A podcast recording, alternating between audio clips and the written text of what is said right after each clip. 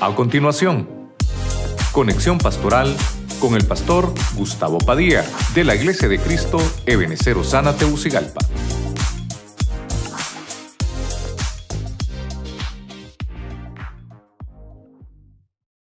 Proverbios 3:25 en la versión Castilla. Leemos la palabra en el nombre del Padre, del Hijo y del Espíritu Santo.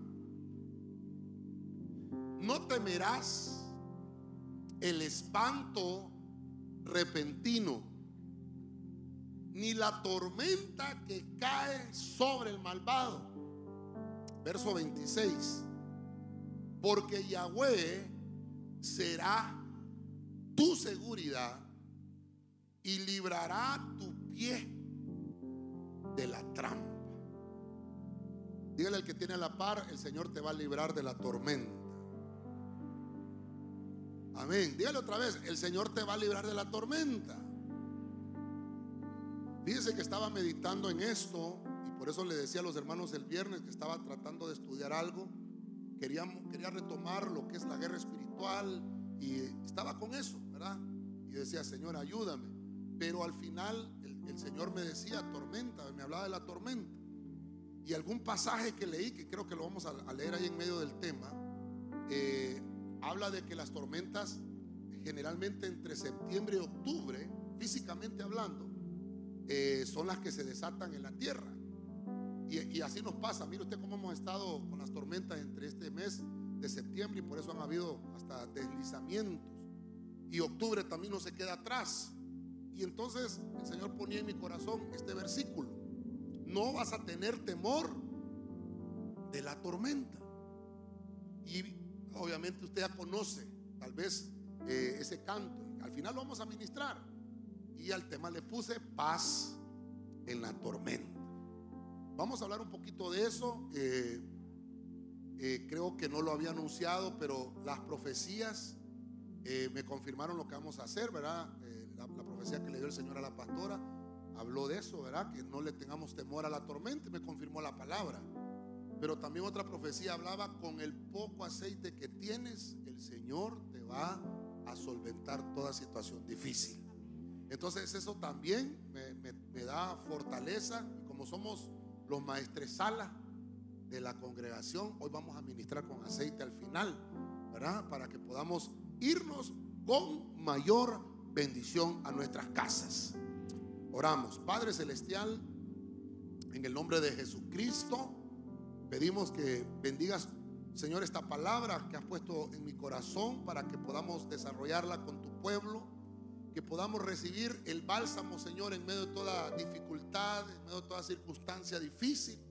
Sabemos, Señor, que hemos sido atacados, angustiados, afligidos, pero tu mano ha estado con nosotros todos estos años. Señor, a pesar de las pandemias, a pesar de las enfermedades, de todos los ataques de huracanes y todas las cosas que han venido sobre nosotros, aquí estamos para darte gracias, Señor, porque has guardado a tu pueblo. Te pedimos que nos hables al corazón por tu Espíritu Santo, en el nombre de Jesucristo. Amén y amén. Usted le da palmas fuerte al Señor. Gloria a Dios. Eh, hemos hablado de las tormentas en otras ocasiones. Hemos hablado de, ser rescatados en medio de la tormenta. Creo que hemos hablado también hasta de enseñanza. ¿Qué nos enseña una tempestad? Una tempestad. Ah, hemos hemos eh, aprendido mucho, pero hoy quiero traerlo a lo devocional y ver con usted específicamente tal vez siete puntos donde encontramos la palabra tormenta. ¿Y por qué la tormenta no debe de asustar al cristiano? La tormenta es algo que, que tiene que suceder, que tiene que pasar. Es algo, es algo climatológico, ¿verdad? Hablándolo físicamente. Pero también espiritualmente tiene que pasar, tiene que suceder. Y algo nos va a enseñar, algo, algo Dios quiere eh, mostrarnos en medio de la tormenta para que nuestra fe no decaiga. La tempestad es un fenómeno que, se caracteriza cuando hay dos masas de aire que son de diferentes temperaturas. Una está caliente, otra está helada y cuando estas chocan, eh, creo que usted lo vio en la escuela, ¿verdad? Entonces se provocan lluvias, provocan lluvias y entonces se desata la tormenta. Así es como viene una tempestad, pueden haber truenos, pueden haber rayos, eh, hermano, destellos, ¿verdad? Eh, tormenta eléctrica. Hay bastantes efectos que se pueden ver cuando algo está lloviendo, hasta granizo, ¿verdad? Puede caer en algunas situaciones. Nuestra vida espiritual y nuestra vida natural también está pasando por situaciones difíciles y, terribles. Y cuando nosotros nos enfrentamos con alguna tempestad, con alguna tormenta, con lluvias, podemos entender que nuestra vida está protegida bajo la poderosa mano de Dios. ¿Cuántos dicen amén? Entonces, ¿por qué ¿Por qué ese, ese, tema pasa en la tormenta? Bueno, hay un corito que así se llama, ¿verdad? Puedes tener paz en la tormenta. Y yo creo que alguien puede decir, ¿cómo vamos a tener paz en medio de una gran lluvia y en medio de un aguacero y en medio de que la casa se me está cayendo, ¿verdad? Se está deslizando el terreno. Bueno, dice la Biblia, no vas a tener temor. Le, leí el versículo en Proverbios. No vas, a no vas a temer a la tormenta que cae. No vas a temer a eso. Entonces hoy quiero infundirle esa paz en medio de la tormenta. Quiero que vaya conmigo a Jonás capítulo 1 verso 4. La versión Nácar Colunga. Yahvé levantó en el mar un violento huracán y fue tal la tormenta en el mar que creyeron se rompería la nave. Mire, lo leemos una vez más. Es, un, pasaje y una historia que usted conoce de Jonás. Yahvé levantó en el mar un violento huracán y fue tal la tormenta en el mar que creyeron se rompería la nave. Si usted se fija, le tengo subrayado ahí que, que fue un huracán el que el Señor levantó. Mire lo que dice ahí la Biblia. Fue el Señor que levantó un huracán. Fue el Señor. O sea que hay veces, hermano, que como que Dios hace algunas cosas para que nosotros podamos afirmar la confianza. Entonces, al primer punto le puse, esta mañana le puse yo, confianza. Diga conmigo, confianza. Miren usted, es el Señor el que está orillando a Jonás. Hay un siervo. ¿Usted conoce a Jonás? rebelde, profeta pero rebelde. No quería obedecer al mandato divino. Y entonces el Señor tuvo que levantar una tormenta. Levantó un huracán, pero dice que la tormenta fue tan grande que los que estaban dentro del barco pensaron, oiga eso, que se rompería la nave.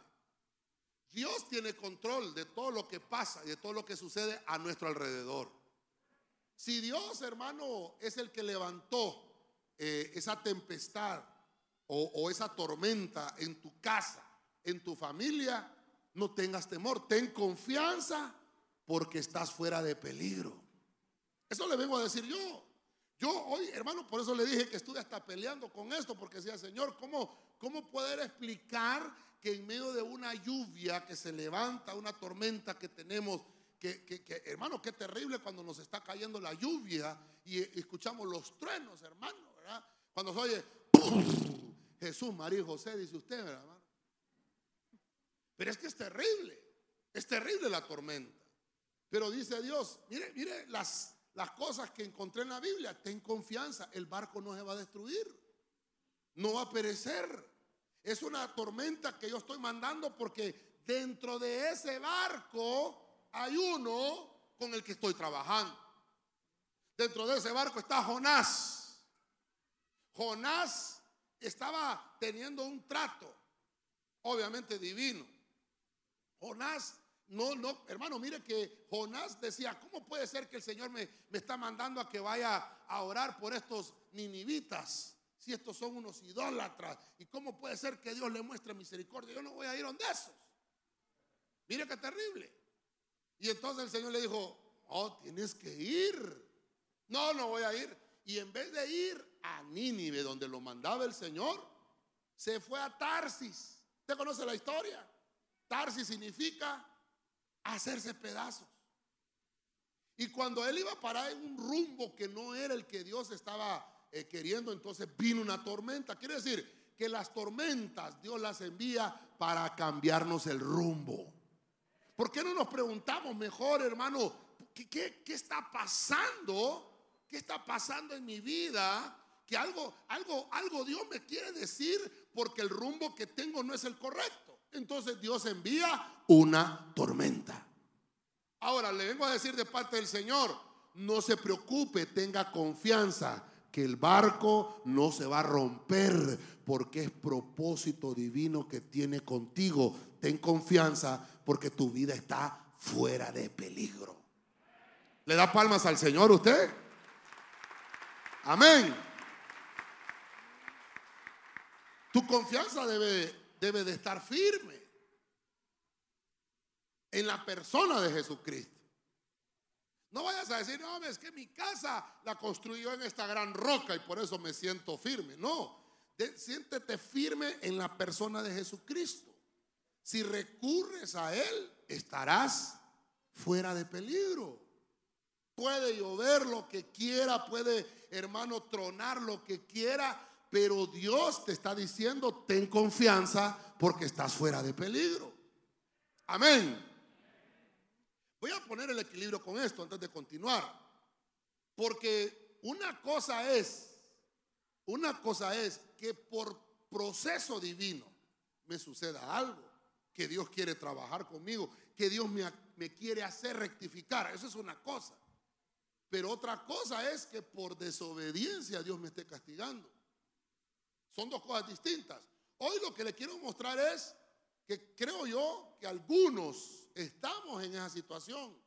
En la situación de, pensar de que algo he hecho, pero Dios te dice, no, es que el camino que estás tomando es incorrecto.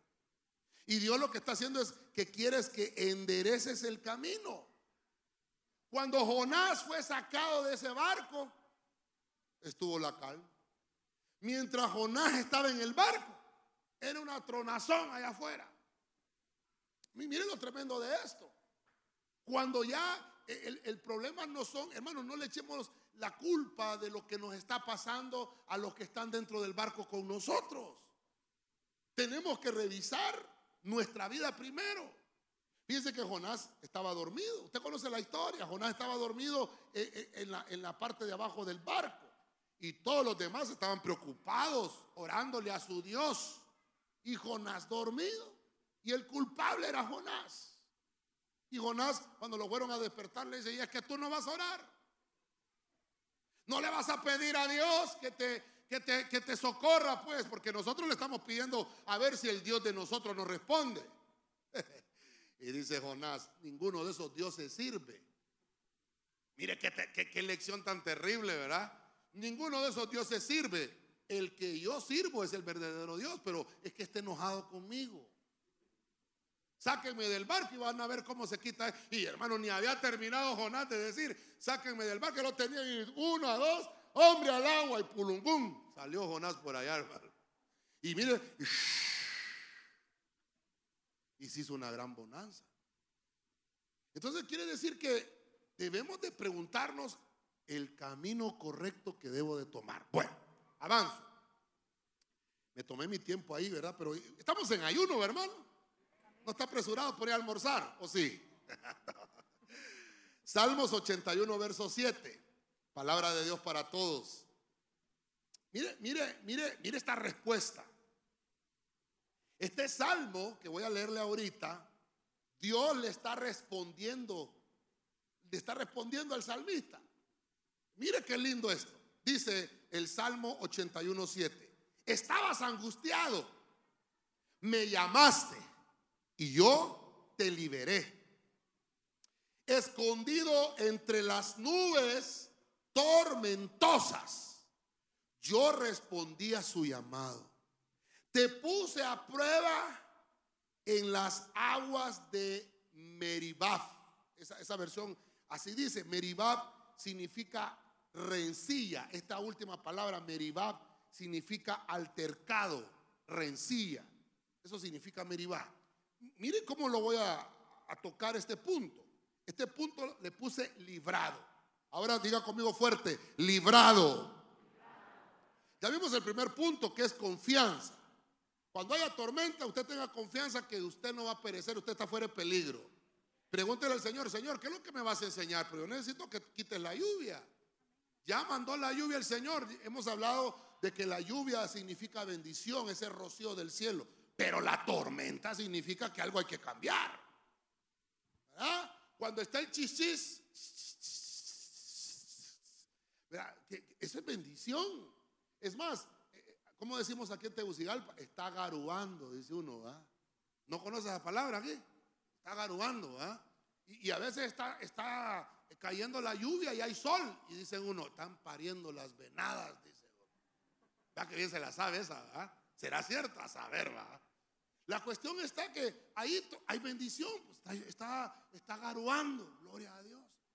Pero cuando aquella lluvia, ¡oh! usted está abajo de la mesa, hermano, se persina. Por esta, Padre, que no vuelva a pecar, dice usted. Terrible, ¿verdad? Algo está pasando. Hasta uno dice, está enojado, el colocho, dice uno.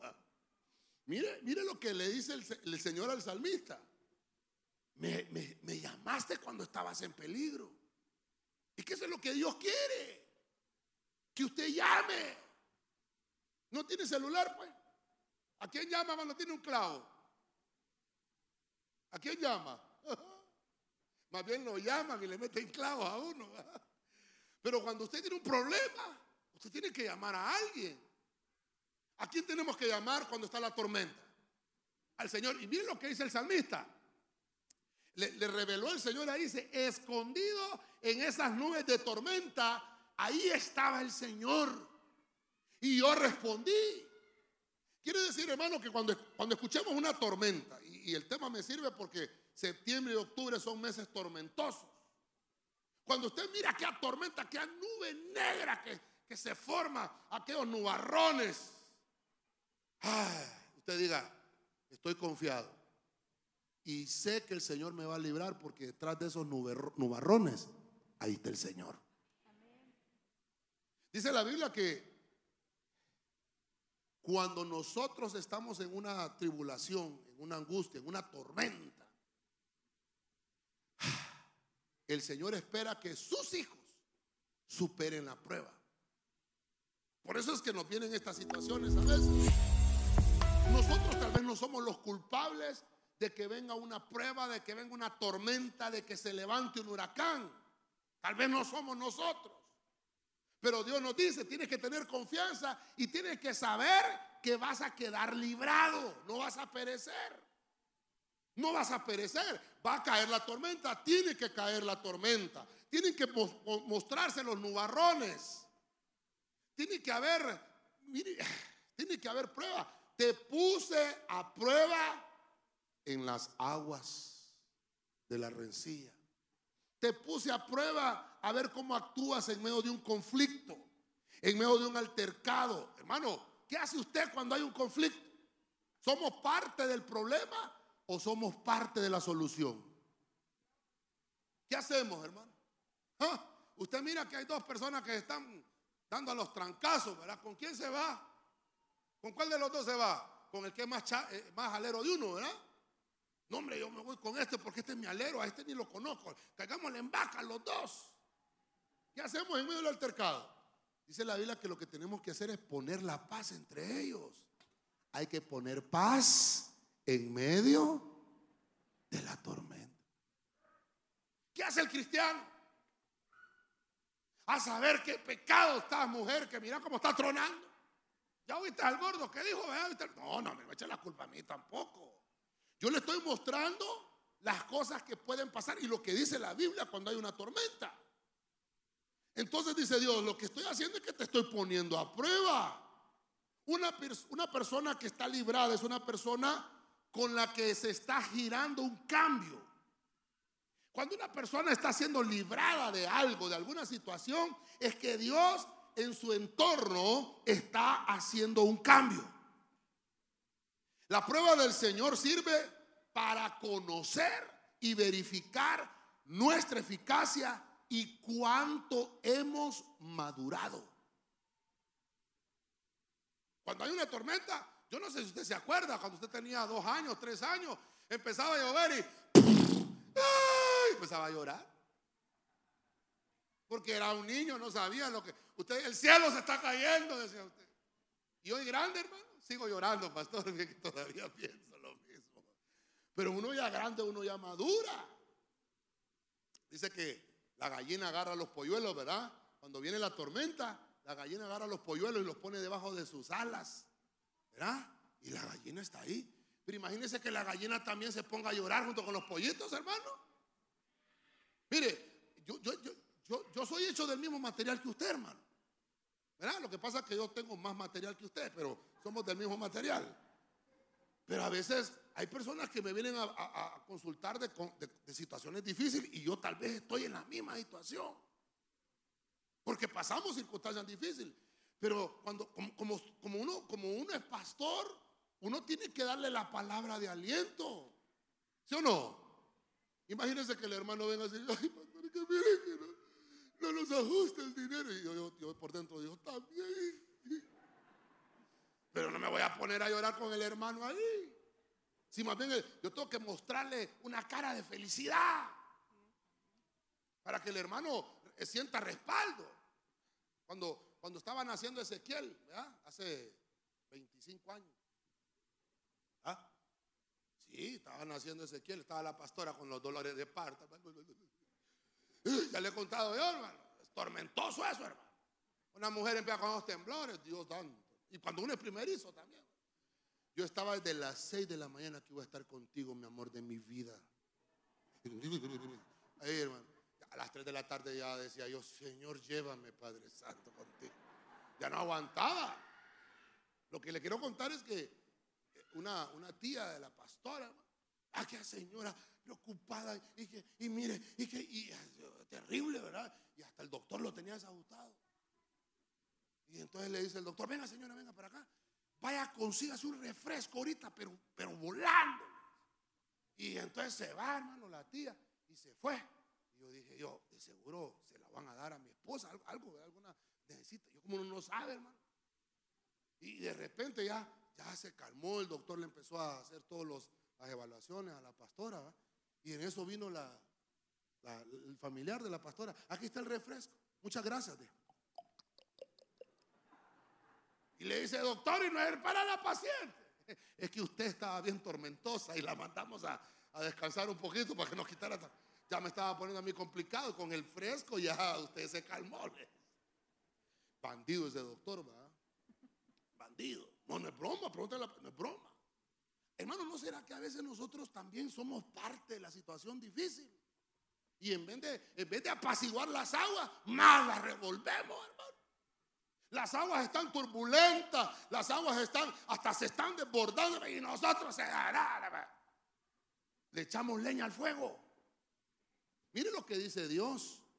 Pero es que te estoy probando, tienes que superar la prueba porque estás siendo librado. Lo que está mostrándote el Señor es que en medio de toda atmósfera de dificultad, de angustia, puedas ver con tus ojos que Dios está contigo, que no te va a suceder nada y que su vara y su callado te infunde aliento. Vamos con fuerza, déselo al Señor. Te van a medir por, por la tormenta. Mire lo que dice Proverbios 10:25, Biblia al día. Pasa la tormenta y desaparece el malvado. Pero el justo permanece firme para siempre. Diga conmigo, el justo permanece firme para siempre. ¿Se da cuenta? Esta es ahora Salomón. Dice, es que la tormenta le va a caer al justo y al malvado. A los dos. Pero la diferencia es, es abismal. El justo, después de la tormenta, desapareció. Hay un dicho por ahí, ¿verdad? Que cuando el barco se está hundiendo, los primeros, las primeras que. Los ratones son los que salen. Hermano, cuando usted empieza a mover las cajas ahí que tiene arrinconadas en la casa, empieza, ¿qué es lo primero que sale? Carachas, jates, hermano. cuando, usted está, cuando usted está poniendo en orden su casa, cuando usted está limpiando, cuando, cuando hay una limpieza exhaustiva, no por donde pasa la suegra, mi amor, ahí viene la suegra y solo por donde va a pasar la suegra trapea, ¿verdad? No, no, no, no. Cuando, cuando usted está haciendo una limpieza exhaustiva en su casa y mueve esta caja y mueve aquel y empiezan a salir jates, hormigas, son popos, hermanos, serpientes, alacranes. A matar, de todo, a poner ratoneras, pero al final es necesario, porque ahí en los curanas, ahí en los curitos, se esconden esos esa, esa, gente malvada. Pero miren lo que hace, hermano, perdóneme, yo le estoy enseñando lo que yo pude entender, lo que Dios me estaba diciendo. La tormenta viene para el malvado, pero también para el justo. Para el malvado, para que, mire, para que desaparezca. Mire eso. Pero, pero, el justo,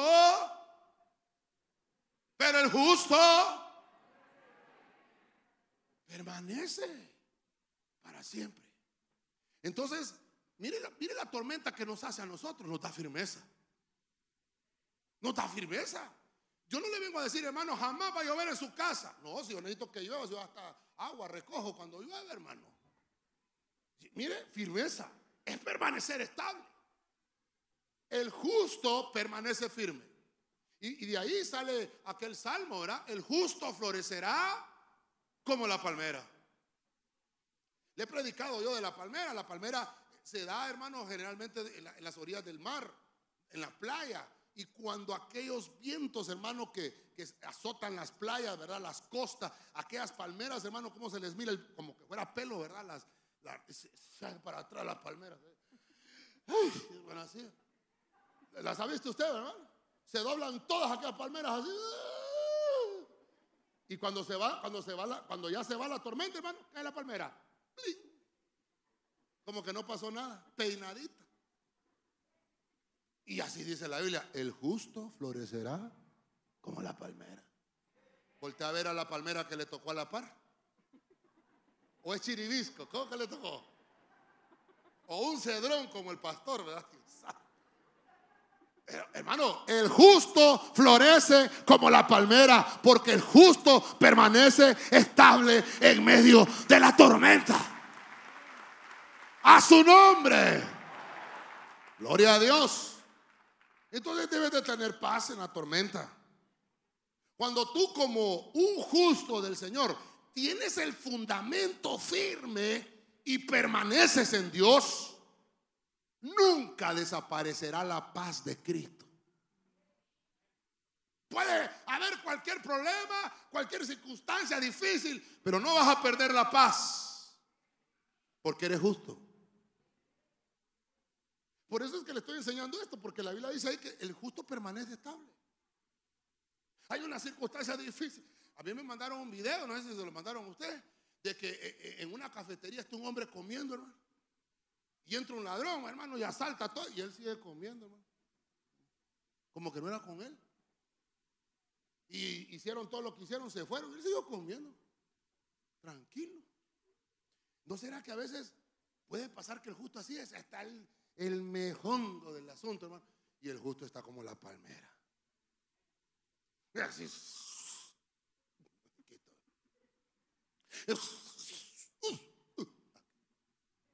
Dice que la palmera, hermano, se dobla. Dice que no se quiebra. ¿O ha visto usted una palmera que se quiebra? ¿Verdad que no? La palmera se dobla. Otra vez está la palmera ahí, hermano. Una resistencia terrible. Pero ¿por qué es eso? Porque las raíces son profundas. Ahora, si sus raíces no son profundas, va a llegar la tormenta y ¡puf! ¡Allá va el! Se fue. Se lo llevó la chimoltrufia. Por eso es, hermano, que el, justo debe permanecer estable. Es que te están probando cómo está tu calibre espiritual. Si eres estable o no. Entonces dice Dios, yo tengo que mandar la prueba para el malvado y para el justo, porque el que no está bien enraizado desaparece. Pero el que está bien pegadito, ese permanece firme. Entonces la tormenta nos ministra firmeza. Mire,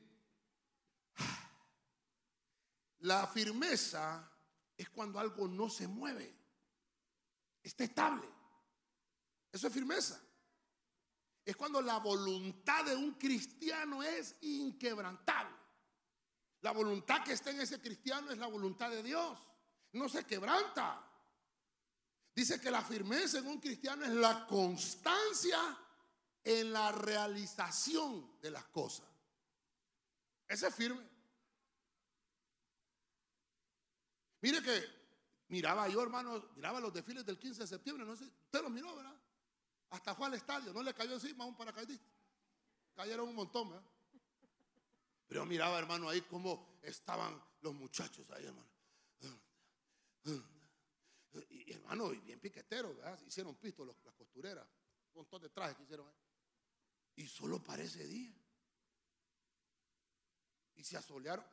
Yo les digo a los hermanos, eh, a mí me preguntan, hermano, si usted quiere hágalo, si al final, eh, eso, ya, yo, yo no me meto en, sus problemas ni tampoco se mete en lo mío. Les digo, hágalo, pero solo para una vez, para algo que no tiene, perdón, y se gasta cualquier cantidad de dinero. Y le digo a los hermanos yo, y aquí en la iglesia lo hacemos para el Señor, para algo que es eterno. Amén, hermano. Pero contra, mire, lo que sí les aplaudo yo es que, hermano, eh, contra, esté lloviendo, ahí están marchando. Y, llegan al estadio, todos a chompipados, como sea, asoleados, pues llega. Porque la meta, te digo yo, así debe de ser para las cosas de Dios también. ¿Por qué, ¿Por qué no aplicamos eso mismo, el mismo principio de firmeza? Como, hermano, perdóneme, si las cosas humanas, los deseos humanos y las cosas, ¿cómo le decimos a eso? Los sentimientos que, nos, que nosotros mismos le arraigamos a cosas que no tienen valor.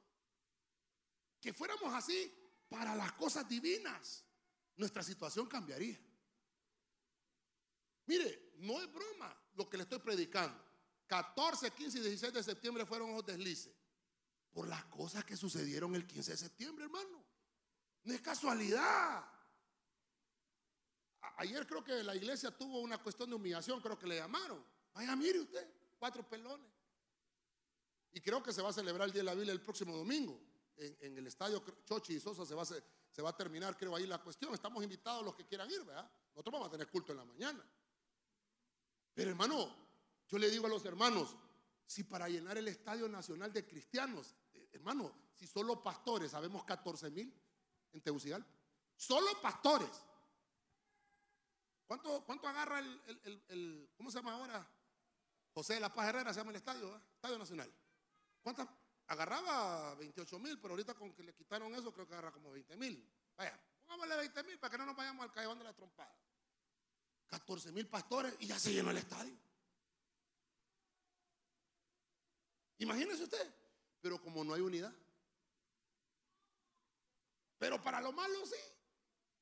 Ahora, ahora, yo le pregunto a usted, ¿cuántas iglesias? Va, 14 mil pastores, 14 mil iglesias. Póngale usted que en cada iglesia, póngale usted que hay 50 personas, que cada pastor pastorea 50 personas, vaya, 14 mil por 50. Estamos hablando de 70 mil personas ahí, solo así.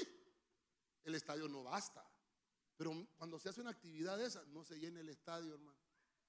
No hay unidad en el pueblo de Dios. Y la Biblia dice que en eso van a conocer, que ustedes son mis discípulos, en que estén unidos. Miren lo que le estoy predicando, porque la tormenta hace desaparecer a los malvados. No hay firmeza en el justo, en las cosas que hacemos, porque no nos dedicamos. Fíjense, hermano, llega diciembre y las iglesias se hermano.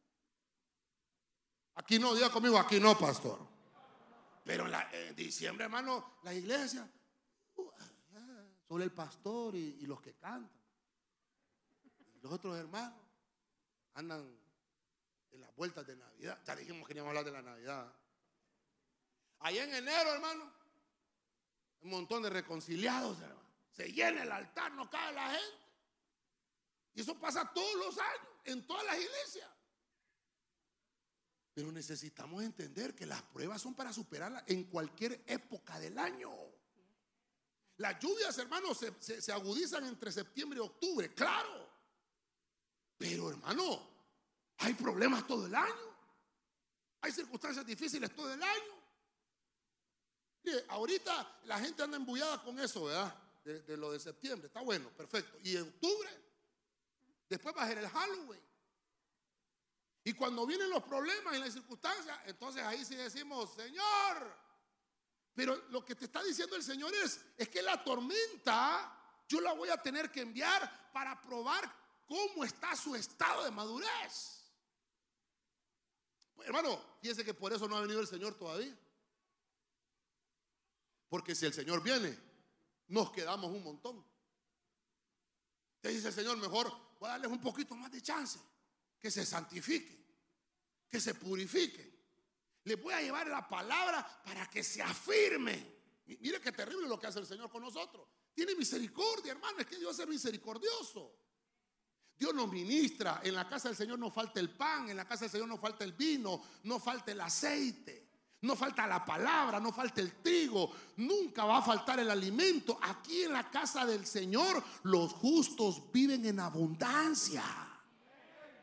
Pero la iglesia no lo ha entendido, hermano.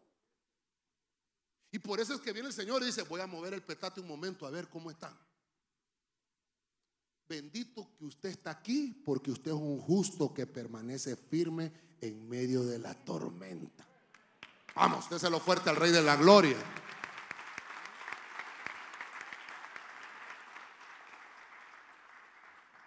Vamos. Hasta ahorita voy al punto 4. Dios santo. Hechos 27, 20. Libro Pueblo de Dios. Estamos hablando de tener paz en medio de las circunstancias difíciles en medio de la tormenta. Mire lo que dice Hechos 27:20. Desde hacía varios días no se veía ni el sol ni las estrellas. Y la tormenta seguía con la misma violencia. De modo que ya habíamos perdido toda esperanza de salvación. Aquí está hablando del apóstol Pablo. Creo que en algunas Biblias habla de que se levantó un erudión, hasta nombre le pusieron a ese, a ese, a ese huracán que se levantó ahí, hermano. Un erudión. Pero fíjese, hermano, que esta gente estaba en ayuno, así como estamos hoy nosotros. No habían comido. Pero mire lo que Pablo, lo que Pablo está diciendo. Cuando hay tormenta, hay esperanza. Diga conmigo, cuando hay tormenta, hay esperanza. El justo sabe que hay esperanza. El malvado se preocupa porque dice, hoy se me llevó, hoy se me llevó Judas. Pero el justo no. El justo dice, hay esperanza. Porque el justo es guiado por Dios. Mire, cuando un cristiano sabe lo que está haciendo, cuando un cristiano sabe a dónde está parado, sabe el camino que tomó y sabe la vereda que está llevando, él sabe todo lo que va a ir pasando en el camino porque hay un mapa divino que le va diciendo, va a pasar esto, va a suceder esto, va a haber esto otro, y te va marcando el camino. Entonces, ah, ahí adelante hay una lluvia, pero hay que pasarla, tengo que pasarla, no hay otro camino por donde tengo que atravesar. Y después de la tormenta viene la calma. Y después tengo que seguir adelante, pero yo no puedo detener. Ese es el camino del justo. El justo sabe el camino que tomó. Ningún camino del justo es fácil. Es difícil. Cuando sabes que el camino que vas es difícil, ese es el correcto. Te está costando. Es que es que lo correcto, es que lo que, hermano, lo que te llega fácil, fácil se va. Pero lo que te cuesta que llegue, eso queda permanente. Entonces, aquí van los va el apóstol Pablo. Y usted, yo creo que se lo dije una vez, ¿verdad? Una vez hablamos de, de las, de las eh, tormentas, creo que no sé, hablamos de los huracanes bíblicos, algo así, no me recuerdo, catológicamente. Pero usted diría, ahí va el apóstol Pablo en esa embarcación. si se lo llevó Judas, hermano. Dice que el Señor le habló. Fíjese que creo que en el verso, estoy en el capítulo 27, 20. Creo que en el 27, 10, usted lo lee en su casa. En el verso 10, Pablo les dice, no tomen esa embarcación. Pablo les está diciendo, pero Pablo como es un preso, es un prisionero, el capitán no lo hizo caso. El Señor le está mostrando a Pablo que esa embarcación va a tener un conflicto adelante, le está mostrando el Señor. Dice la Biblia que el Señor siempre le habla a sus hijos, los profetas, dice, y les dice las cosas que van a acontecer. Entonces le habló a Pablo el Señor y le dice, mira Pablo, eh, te, voy a mostrar lo que va a pasar, pero eh, el verso, vamos a ver, ver si se lo leo solamente. Dice, dice 27.10 de Hechos, señores, este viaje va a ser peligroso. No solo puede destruirse la carga y el barco, sino que hasta podemos morir. Se lo está diciendo Pablo en el verso 10. Verso 11, pero el capitán de los soldados no le hizo caso a Pablo, sino que decidió seguir el viaje como insistía el dueño y el capitán del barco. El dueño del barco y el capitán estaban ahí juntos y se fueron en el mismo barco. No le hicieron caso a Pablo. Quiere decir que Dios avisa. Dios avisa las cosas que van a suceder, hermano. Dios nos anuncia. Entonces usted debe de sentirse confiado. Hoy Dios te está diciendo, ten paz en medio de la tormenta. Es inevitable que venga la tormenta. Va a llegar, pero ten esperanza. Mire, mire qué terrible. Porque yo sé que estoy siendo guiado por Dios. Sé que a donde voy fue Dios el que me puso ahí. Como al final Pablo no estaba, eh, no tenía autoridad en esa decisión. Pablo no tenía ninguna, eh, hermano, delegación. Entonces el, capitán le dijo, si usted es un prisionero, señor, montese al barco. Y creo que por 14 días estuvieron sin comer. Pero Pablo dijo, voy a ayunar. Y se metió en ayuno. Y dice la Biblia, no sé en qué versículo está más adelante, se le aparece un ángel a Pablo.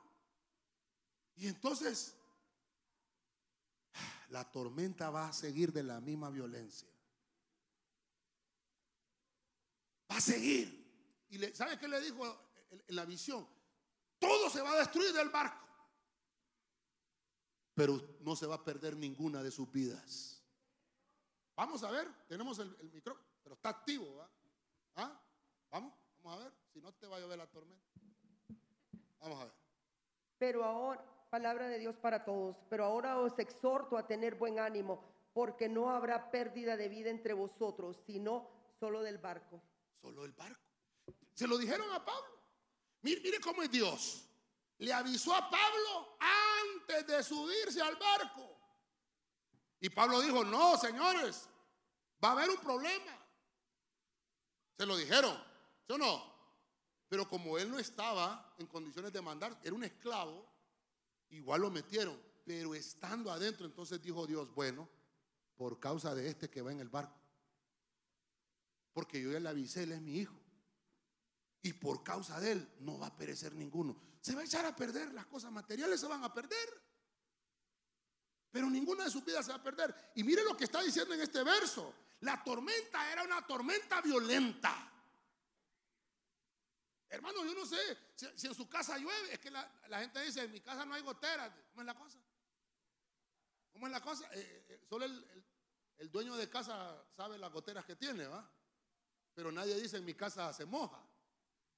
Solo el dueño de la casa sabe cuántas goteras hay ahí adentro. Yo no sé ahorita si está lloviendo, usted tiene una cubeta ahí, otra cubeta. Repare esa gotera de hermano se le va a caer la casa. A saber a quién le está hablando el Señor, ¿va? ¿Cómo es que dicen por ahí? Cuchillo de palo en casa de herrero. Yo no me trepo al techo porque me lo traigo, se me viene, me vengo encima por el peso. Esa es mi excusa. Pero hermano, Dios te está diciendo, tienes que, tienes que ponerte en el camino porque te voy a hablar y te voy a decir las cosas que van a suceder. Si usted está con el Señor, si usted está firme, si usted es un justo, de todos los puntos que hemos visto, hay esperanza. Aunque a usted lo metieron en una situación complicada, aunque a usted lo metieron, pero Dios ya le avisó, usted se quiso salir, usted le dijo a su jefe, jefe, no hagamos eso, mire que, pero el jefe le dijo, no se va a hacer porque aquí mando yo. Entonces usted dice, bueno, yo ya le dije, eso le pasó a Pablo. Cuando ya iba en medio de la violenta tormenta, ya habíamos perdido toda esperanza de salvación. Está escribiendo Pablo, el apóstol. Estaba perdiendo la esperanza. Hermano, ¿no será que cuando nosotros sentimos que nos está cayendo la tormenta y que el barco se nos menea para todos lados? ¡Ay, Señor, recíbeme en tus brazos, Perdemos la esperanza. La esperanza es lo último que se pierde. Así es, ¿verdad? Así dicen, ¿verdad? Es que dicen que una señora fue a una, a una de la policía a reportar que se le había perdido la niña. Se me perdió la niña, les. ¿Cómo se llama su niña? Esperanza. ¿Cómo no puede ser? Eh, usted viene a mentirme aquí porque es que la esperanza es lo último que pierde. Es para que no me duerma, es para que no me duerma. Hermano, qué terrible. Como cristianos, hermano, no podemos perder la esperanza. Nuestra esperanza es Cristo Jesús. En medio de toda dificultad y en toda circunstancia difícil, siempre estará con nosotros, aunque la violenta tormenta esté arrasando tu familia. Ten esperanza que Dios guía tu camino. No pierdas la esperanza. Es que, es que hermano, un cristiano sin esperanza mi esperanza es que el Señor me va a llevar arrebatado. Esa es mi esperanza. Que voy a estar con, con Él en el cielo. Esa es mi esperanza. No puedo perder la esperanza. Sé que tienen que suceder muchas cosas, le estoy diciendo el camino. Por eso hay gente que me dice, pastor, y esta pandemia eh, era, era ya el anticristo, pastor. No, todavía no, porque hay señales en el camino, hay cosas que tienen que suceder. Tiene que hacer el tercer templo, tienen que venir los testigos, tiene que a pasar muchas cosas. Porque el justo conoce. Usted tiene que leer la Biblia, la palabra. Usted preocúpese por consagrar su vida y santificar su vida, porque la esperanza nunca la pierde un cristiano. Jamás. Una vez que usted está consagrado y santificado, solo le espera la vida eterna. ¿Sabe usted que este pasaje que le estoy leyendo aquí es en el mes de septiembre? Una gran tormenta en un barco. No sé a quién le está hablando el Señor, pero si alguien empezó a embarcarse en septiembre, octubre, piénselo, hermano. Voy. Isaías 25:4. Versión Prat, la versión moderna Prat. Mire lo que dice Isaías. Porque ha sido fortaleza para el desvalido. Fortaleza para el pobre en su angustia. Su refugio contra la tempestad. Su sombra contra el calor. Cuando el, cuando el resoplido de los tiranos era como tempestad contra la pared. Mire, aquí, aquí tal vez, ay Señor, pero es que, no me pero temprano. Mire, ¿qué provoca la tormenta? Refrigerio. Ya conmigo refrigerio. Pastor, pero estamos en ayuno. Pérese que estamos hablando de cosas espirituales. El Señor te va a dar la provisión en su tiempo. En su tiempo.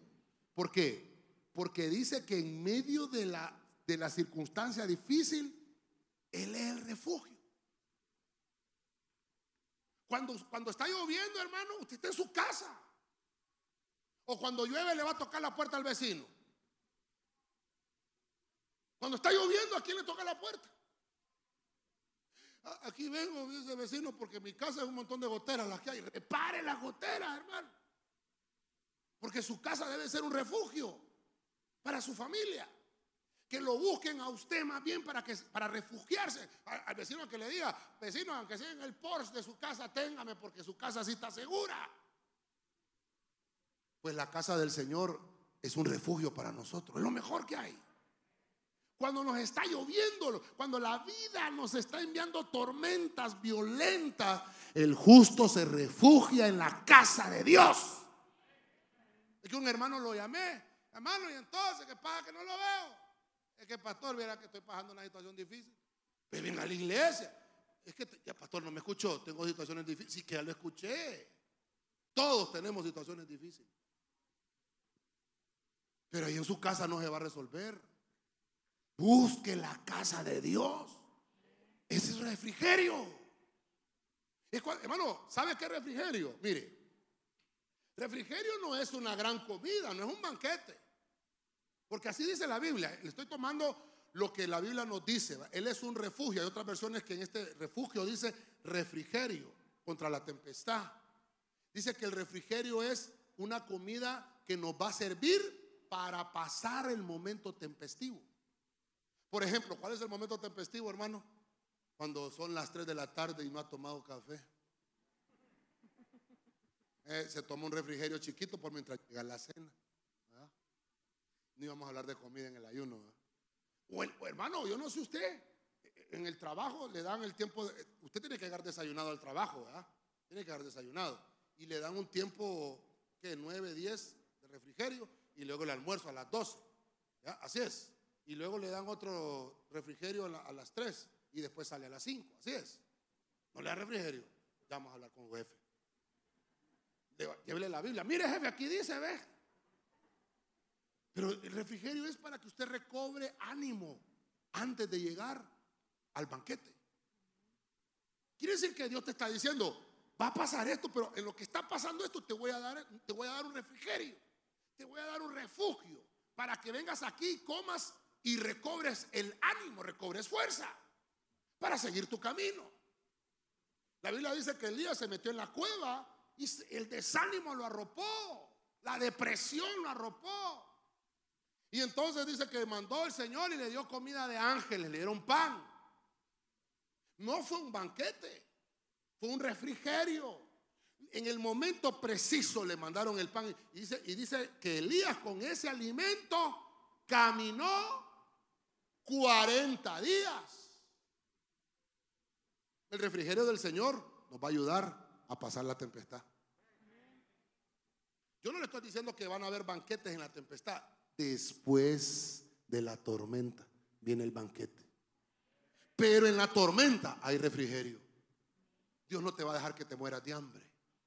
Ni ti, ni tú vas a, morirte de hambre, ni tus hijos. Eso dice la Biblia. Mire, y mire, y mire qué terrible. Mire cómo termina el versículo. Cuando el resoplido de los tiranos era contra, como tempestad contra la pared. ¿Cómo lo entiendes? Esa es una pared, ¿no? Entonces es como que los enemigos estén soplando y esté esa pared. No pasa nada. ¿Quién es el que está soplando? Como el, cuento de los chanchitos, ¿verdad? Soplaré y soplaré, dijo el lobo, ¿verdad? Y un, chanchito tenía la casa de qué era? De paja, ¿verdad? Y dice que el, lobo fue, ¿verdad? y dice que la casa se fue. Entonces el chanchito que estaba ahí se fue a la casa del otro hermano. Y la casa era de qué? De palo, de madera. Ya, eran dos chanchitos. Y entonces el lobo se fue a la casa del otro. ¿va? Y, vaya a soplar, dice el lobo. ¿va? Y sopló el lobo y la casa se fue. Que, que, lobo ese va. Pero había, un, había otro que era, era bien inteligente. Había hecho la casa de material, ¿verdad? Así dice, así es el cuento, ¿va? Y, entonces los tres estaban en. Y dice que el lobo. Porque dice que aquel había sido inteligente. Y dice la Biblia que el Señor es nuestra fuerte ciudad amurallada. Mire lo que dice la Biblia. Aunque los tiranos te quieran resoplar, su viento va a pegar en medio de una pared. No van a poder hacerte ningún daño porque estás en el refugio de Dios. Ninguna tormenta a vida ni por haber te va a hacer daño porque estás en las manos del Señor, Dios Todopoderoso. A su nombre. Dígale al que tiene la par, Dios te da refrigerio, hermano. Amén. Vamos a ver los de alabanza, me ayudan con un piano, por favor. Salmo 107, 28. Biblia textual. Pero clamaron a Yahweh en su angustia y los libró de su tribulación. Verso 29. Hizo acallar la tormenta, enmudeció el oleaje. Verso 30. Se alegraron de la bonanza. Los condujo al puerto que anhelaban. Le voy a pedir a los hermanos de Crónicas que me pongan ese versículo, como rema también ahí, por favor. Porque dice que en medio de la angustia, ¿qué es lo que tenemos que hacer? ¿Qué es lo que tenemos que hacer, hermano? Clamar, hermano. Está angustiado y yo les he dicho, hermano, los miércoles tenemos intercesión. Este miércoles no va a haber, no venga este miércoles porque no va a haber. Pero cuando hay, ¿por qué no viene? Hermanos, si, si ya no nos ajustan las, filminas de, para poner peticiones, porque es un montononón de peticiones. Y yo cuando digo este montón de peticiones, este montón de hermanos van a venir, dije yo. ¿Qué cree usted? Como dice el corito, no quedó ni uno. No, hermanos, si usted tiene problemas y dificultades, la casa del Señor es un refugio en la tormenta. Mire, mire este punto le puse bonanza. Diga conmigo fuerte. Bonanza. ¿Qué bonanza? Ah, es que le sobra. Bonanza, pastor, como su panza. Bueno, así como mi panza. Bonanza. Imagínense que venga una calamidad. Yo tengo como sostenerme unos 40 días solito. ¿Y usted? Estoy preparado para cualquier circunstancia. No, hermano, mire qué tremendo. La bonanza es que usted tenga un puerto seguro. Que va en el mar, sí. Fíjese que yo a la portada del, tema le puse un faro. Porque el faro es eso. Es el Señor que en medio de la tempestad está aquella luz alumbrándote y que aunque, aunque venga con, dificultad el que viene en el barco, mira que hay una luz y dice, por ahí hay, por ahí hay alguien que, que está vivo, que nos puede rescatar. No se pierde la esperanza. No se pierde, hermano, porque sabe que hay alguien que lo está esperando. Usted tiene problemas y dificultades, yo también. La diferencia es que yo sé que Dios me está esperando después de la tormenta. Y que no solamente eso, y que en la tormenta, en la tormenta está conmigo. Cuando la tormenta se calma, porque he clamado, porque le he pedido. Dice que el Señor va a hacer callar la tormenta. Va a enmudecer. Eso está profetizado en el Salmo 107, 28. Está en problemas y dificultades. Dígale hoy al Señor cuando estemos orando. Señor, tú lo escribiste. 107, 28 del Salmo. Y aquí estoy clamándote en medio de mi dificultad y en medio de mi tormenta. Enmudece, Señor. Enmudece la tormenta. Entonces dice, el verso 30, el 30 nos habla de madurez. Se alegraron de la bonanza. Se calmó todo. Volvió a la normalidad. Y llegaron al puerto seguro. No se echó a perder ninguna barca. No se perdió la vela. Ningún marinero. Nada. Todo llegó. Hermano, sano y salvo a puerto seguro, porque dice el Señor, ten paz en medio de la tormenta. Mire, termino pues porque ya el piano sonando, ya me apuro yo. Tenemos un Dios que en todas las épocas del año nos protege, no solamente cuando hay lluvias, también cuando hay calor. En todas las épocas del año Dios te protege cuando el clima es adverso, Dios está al lado de nosotros. Dígale al que tiene la par, en cualquier época del año Dios está contigo.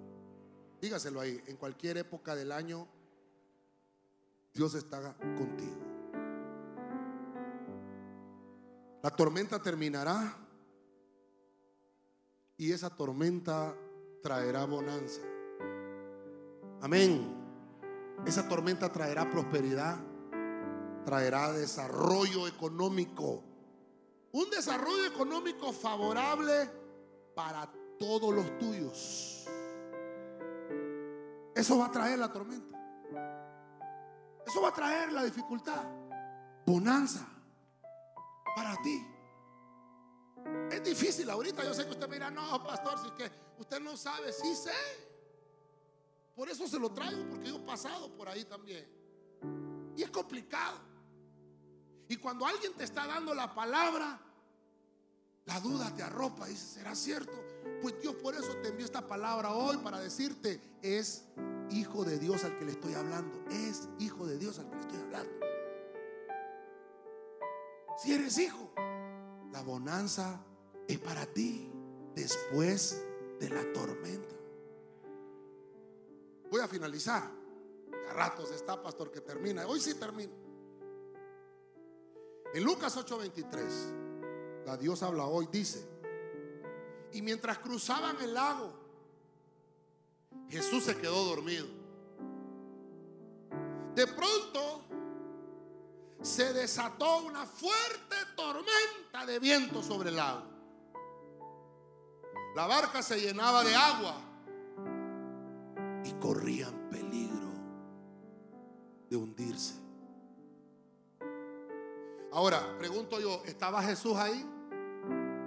¿Estaba Jesús en la barca? ¿Pero cómo estaba? Dormido.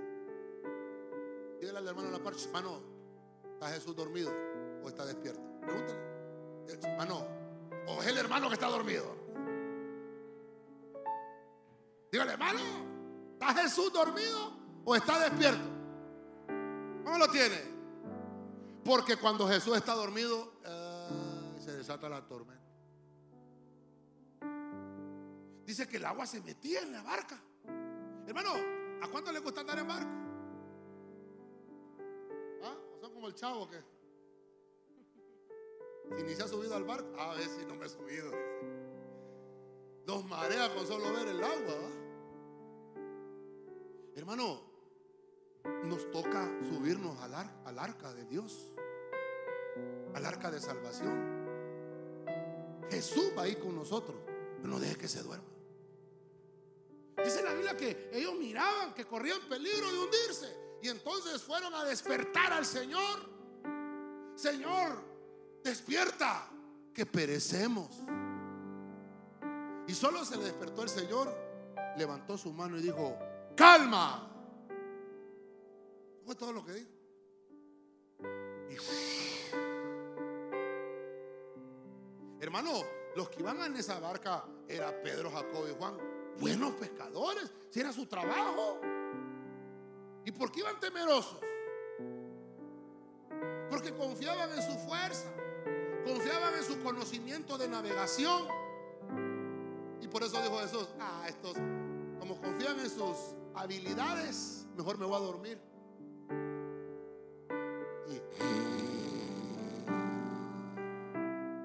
Hermano Jesús, la tempestad para el Señor no es nada. Dormí, dijo el Señor. Mire, yo me recuerdo que huracán fue que nos cayó, hombre. Allá en. No, hombre, no, no fue el Mich. No, no, no, estábamos casados todavía. No sé qué, el huracán Gilbert, no me recuerdo cuál fue. Y, se metió el agua a la casa. Ahí en Choloma vivíamos con mamá. Se metió el agua a la casa. No sé si le ha metido agua alguna vez a la casa a usted. A mí sí, hermano. Eran las 4 de la mañana. Una tormenta así para estos meses de septiembre y octubre. Allá en Choloma se desbordaron los ríos, hermano. Y si, la casa donde vivíamos se llenó de agua. Yo solo oía que a las 4 de la mañana mi mamá. Ay, no vamos a hundir. Ay, no, no vamos a jugar. Ay, mi mamá dando vueltas en toda la casa. Y yo pensé que eran bromas. Dice, señora, duérmase, hombre. Yo me daba vuelta. El agua ya me había subido a la cama. Y mi mamá va a dar vuelta por todo Señor Jesucristo. Ayúdame, Padre Santo. Señor de la vida. Y aquel chaclatero de agua. No, no le estoy mintiendo. 1990 y ¿qué? 92, 93 por ahí. No sé qué huracán fue el que llegó esa vez. Hermano. Y cuando yo, señora, dejé de dormir la gente. Y yo le hago así a la cama y, y le hago a la mano así. Ay, Jesucristo, si nos hundimos.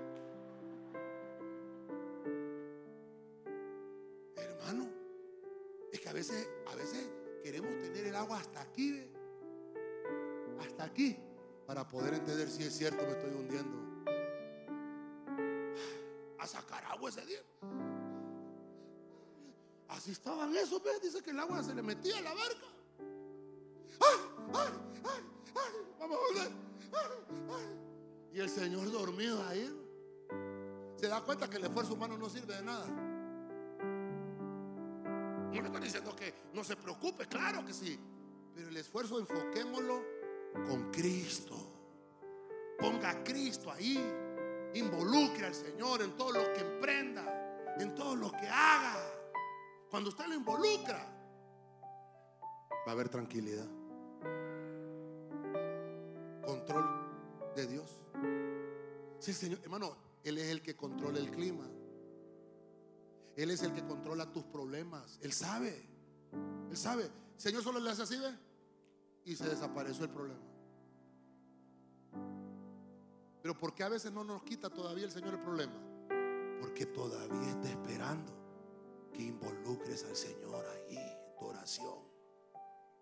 Que no sean tus habilidades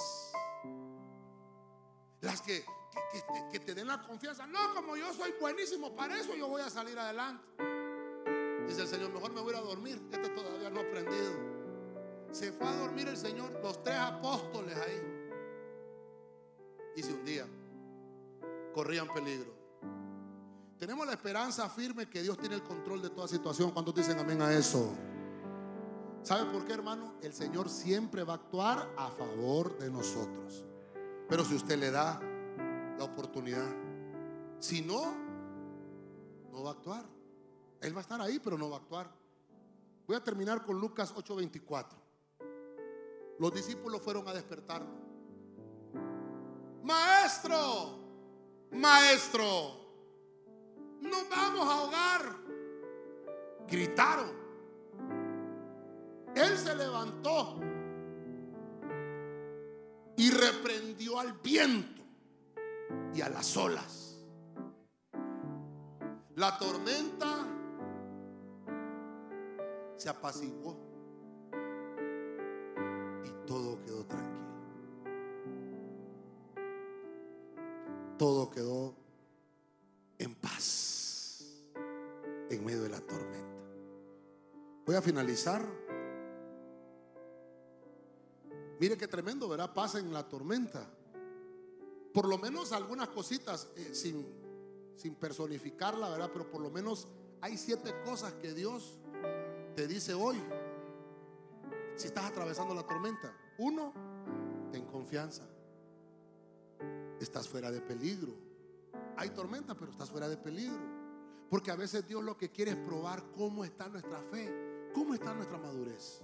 Número dos, dice el Señor, en medio de la tormenta vas a ser librado. Yo ya lo prometí. Eso dice el Señor. Porque lo que estoy esperando es que superes la prueba. Eso es lo que estoy viendo, que, te falta pasar esta clase. Te falta pasar esta prueba. Y la tormenta a veces la tiene que enviar el Señor para que la superemos y que de una vez y por todas ya no volvamos a pasar la misma circunstancia. Número tres, Dios quiere que estés firme. Dios quiere que permanezcas estable. Dice la Biblia que cuando viene la tormenta los malvados desaparecen, pero el justo permanece firme siempre. Número cuatro, dice que hay esperanza. Sabe que está lloviendo, sabe que se avecina la tormenta. Dice, ah, sé que hay esperanza, porque Dios es el que me está guiando. Él es el que me está dando el consejo. Él es, es el Señor. El que te está hablando hoy, hermano, es el Señor. Número 5. En medio de la tempestad, en medio de la tormenta, hay un refrigerio que te va a llegar a tiempo, provisto por Dios. Porque después de la tormenta va a llegar el banquete. Pero en medio de la tormenta, Dios siempre va a tener cuidado de ti. Te va a dar el alimento necesario para que atravieses la dificultad. Número 6. Dios ha prometido que hay bonanza. Si hay una tormenta que estás atravesando ahorita, la bonanza que viene después de la tormenta es grande. Eso sí te doy seguridad. Usted me va a decir, pastor, yo estoy en una tormenta. Hay una bonanza grande. ¿Cuánto es tu tormenta? Así será tu bonanza. Es pequeña, la bonanza no va a ser tan grande. Pero estás pasando una tormenta grande, la bonanza también será grande. Amén. Y por último, número 7. Ten tranquilidad, porque Dios tiene control de toda situación. Usted le da palmas fuerte al rey esta mañana.